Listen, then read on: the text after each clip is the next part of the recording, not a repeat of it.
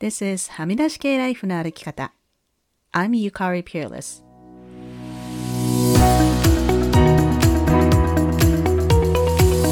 周りが決めた道からはみ出して自分だけの生き方をする人を応援するポッドキャスト。はみ出し系ライフの歩き方。Welcome to episode 209. 皆さんこんにちは。ピアレスゆかりです。日本はそろそろ梅雨に突入したようですが、皆さんのお住まいの場所はいかがですか？カナダは梅雨がないので、まあその点は嬉しいんですけれども、まあ今日は こちらは雨が降っています。6月といえばプライドマンスで様々な都市でプライドパレードが行われますね。私が住んでいるビクトリアでは6月の最後の週から7月の最初の週末にかけてがプライドウィークということになっています。6月はですね、カナダではプライドだけじゃなくて Indigenous History Month 先住民の方々の歴史について学ぶ月でもあるんですね。なのでこれに関してもいろいろなイベントが企画されています。プライドと違って Indigenous History Month はひょっとするとまだ認知がそこまで広まっていないかもしれませんね。今回初めて知ったという方はお住まいの地域で何かイベントがあるかどうかぜひ調べてみてください。さて、今週もソロ会です。今週はだいぶ回復しましたけども、この数週間、社会でもいろんな事件があって、気分がなんかこう、ドヨーンと していたこともあって、ゲストさんをアレンジする気力がなかったんですけれども、そろそろ復活してきたので、またゲストさんをお呼びしたいなと思っています。それまではサクッと聞けるソロ会になりますが、ご了承ください。今週はですね、とっても嬉しいメッセージが来たので紹介させてください。沖縄にお住まいのリスナー、ちかさんからメッセージが届きました。ゆかりさん、こんにちは。石垣島のちかです。いつもはみらい聞いています。ゆかりさんの発信されているすべての言葉にたくさん救われています。今日はゆかりさんにどうしても伝えたいことがありメッセージしました。昨年より英語教室を主催しているのですが、実は今週、生徒さん向けに用意してきた大きなプロジェクトの情報解禁をしました。受け入れてもらえるかな？金額はどうかな？価値を見出してもらえるかな？本当にできるのかな？とドキドキしながらのローンチでしたが、意外な方からのレスポンスもあり、胸がいっぱいになりました。この put myself out there の精神は、ゆかりさんのポッドキャストから学んだことです。また物事が進むにつれて実感が湧き、怖いと感じる思いもひっくるめてバルネラブルでいること。うまくいかなかったらどうしよう誰かに何か思われたらどうしようと不安もあるけれど、それでもアリーナに立つことに価値があると自分で自分の背中を押すことができたのも、今まではみらいを聞きながら何度も練習してきたおかげだと感じました。いつもゆかりさんがおっしゃっていますが、思考パターンは練習だと本当に思います。私は今人生の新しいことに挑戦したい時期にいるので、本当に毎回この繰り返しです。こうやって心のセルフケアをしながら自分が自分の一番の味方でいること。そうやって前に進んでいくやり方がだんだん体に染みついてきていることを実感した数日でした。ゆかりさんのおかげでブレネに出会い、救われていることはもちろんですが、やはりブレないゆかりさんという存在がいてくださることがとても大きいです。ありがとうございます。これからも配信楽しみにしています。というメッセージをいただきました。ちかさんありがとうございます。私もちかさんのメッセージを読んで本当に嬉しかったです。ありがとうございます。このアリーナに出ていくという比喩は、ブレネー・ブラウンの本を読んだ方、ブッククラブに参加してくださった方ならすでにご存知の表現と思いますが、これはまあ実際にアリーナやステージに出ていくだけじゃなくて、要するに勇気を出して何か行動に起こしたり、表現したりすることを意味します。チカさんのように、英語教室の生徒さんに新しいプロジェクトを提供すること。あとは例えば会社で上司にこの仕事やらせてくださいって言ってみること。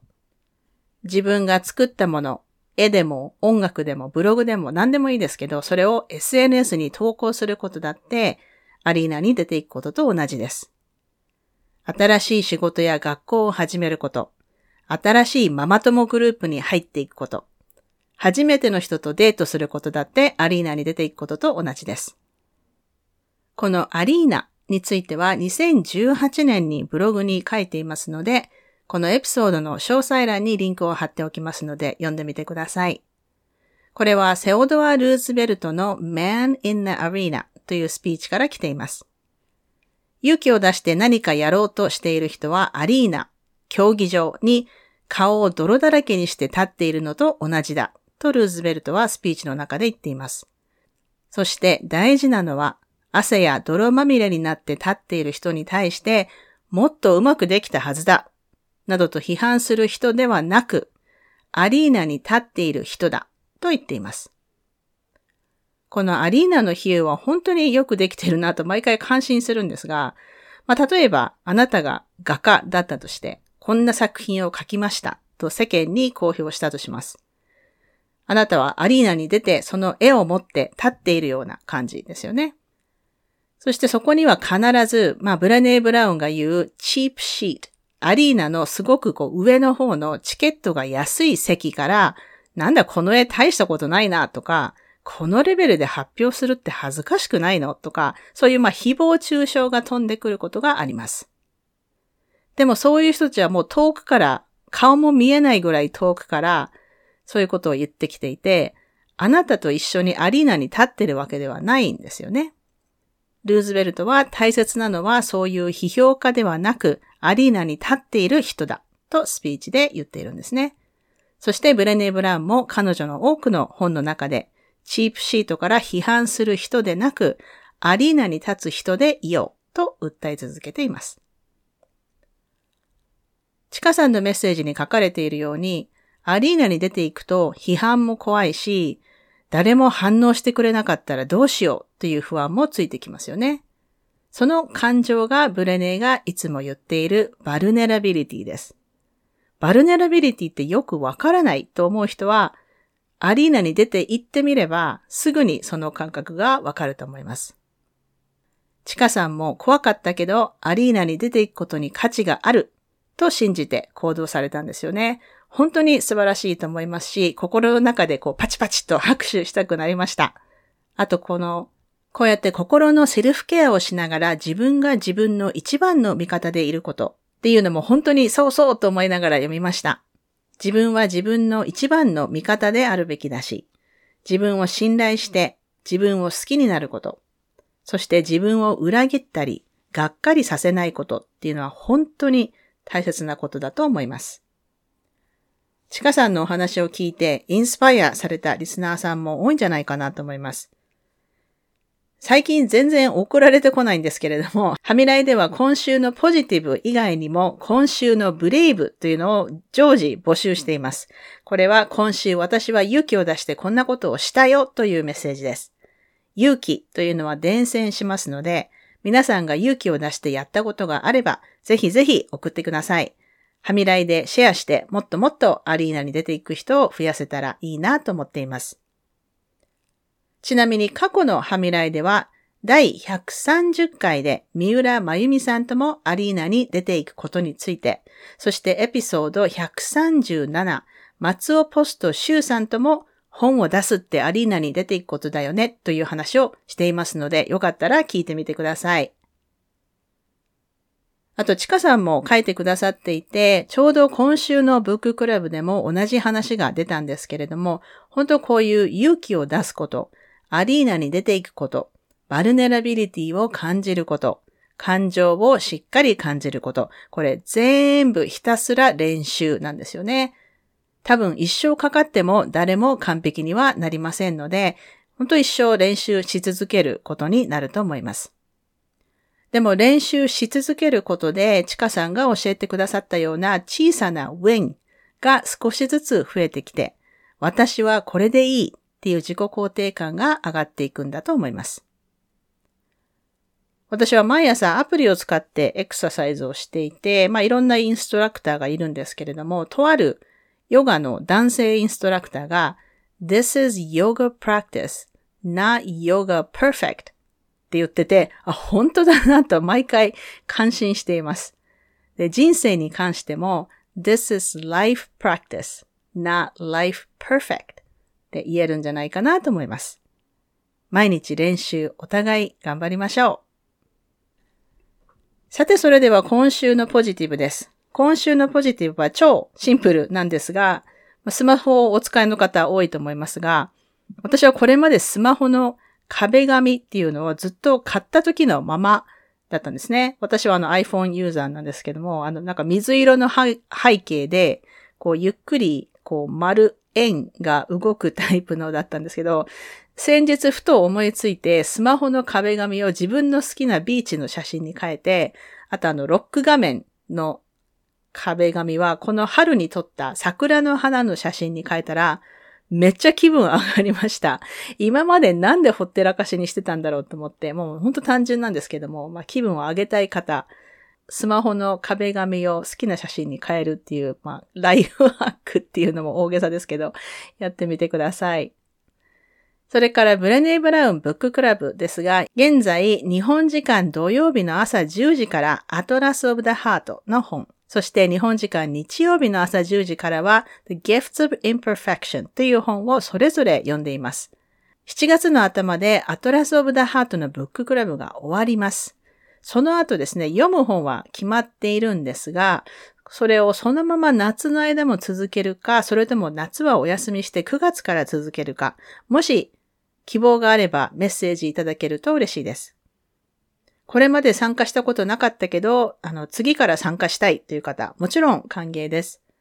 また、週末の朝は時間的に都合が合わないという方は、具体的な曜日と時間を教えていただければ、別枠でブッククラブをやることも現在検討中ですので、こちらもぜひご連絡ください。それでは今週もお聴きいただきありがとうございました。はみ出し系ライフの歩き方は、プロデューサー、ホストのピアレスゆかりが未譲渡のコーストセーリッシュ領域であるカナダ・ブリティッシュコロンビア州ビクトリアで制作しています。ハミライへの感想、ゆかりへの質問、ご相談、今週のポジティブ、今週のブレイブなどはぜひインスタのアカウントまでお寄せください。リンクはエピソードの詳細欄にあります。番組へのメールははみ出し系 at gmail.com でお待ちしています。番組へのサポートは PayPal、もしくは月ごとのサポートは Patreon で可能です。いつもサポートをしてくださっているパトロンの皆さん、ありがとうございます。番組のスポンサーは随時受け付けておりますので、ぜひお問い合わせください。はみらいショップの URL はすずり .jp スラッシュはみ出し系です。また、ニュースレターも毎週サブスタックにて配信していますので、ぜひ詳細欄からご登録ください。ハミライを気に入ってくださった方は、ぜひお聞きのポッドキャストアプリにて、ハミライのレビューを書いていただけると嬉しいです。レビューを書いていただいた方には、ハミライステッカーをお送りしますので、住所を教えてください。さて、ここまで聞いてくださった方に今週の内緒話をお話します。今週の内緒話はこれちょっと前に気がついたんですが、パンデミックの初期、2020年にこれからはインスタライブとかやることも増えるだろうなと思って買ったスマホ用のマイクを全然使わないまま2年経ちました。先日さすがにやばいやろうと思って使おうとしたら、私あのスマホ自体も去年かな新調したので、あのこうプラグを入れるところがえっ、ー、と、USB-C、USB-C なんか新しくなってるんですよね。で、そこがなんか合わないんですよ、マイクと。で、結局使えなくなっていることに最近気がつきました。ほぼ新品なんですけどね、ちょっとショックでしたけども、なんか、メルカリみたいなとこで売れるのかなとかちょっと今考えてますけど、あまりにももったいないんですけど、まあ、うん、ちょっと考えます。はい。というわけで今週も黙らない女、黙らない人でいてくださいね。Be brave, be kind, but don't be silent. Your voice matters. Stay safe, everyone, and thank you for listening. Bye.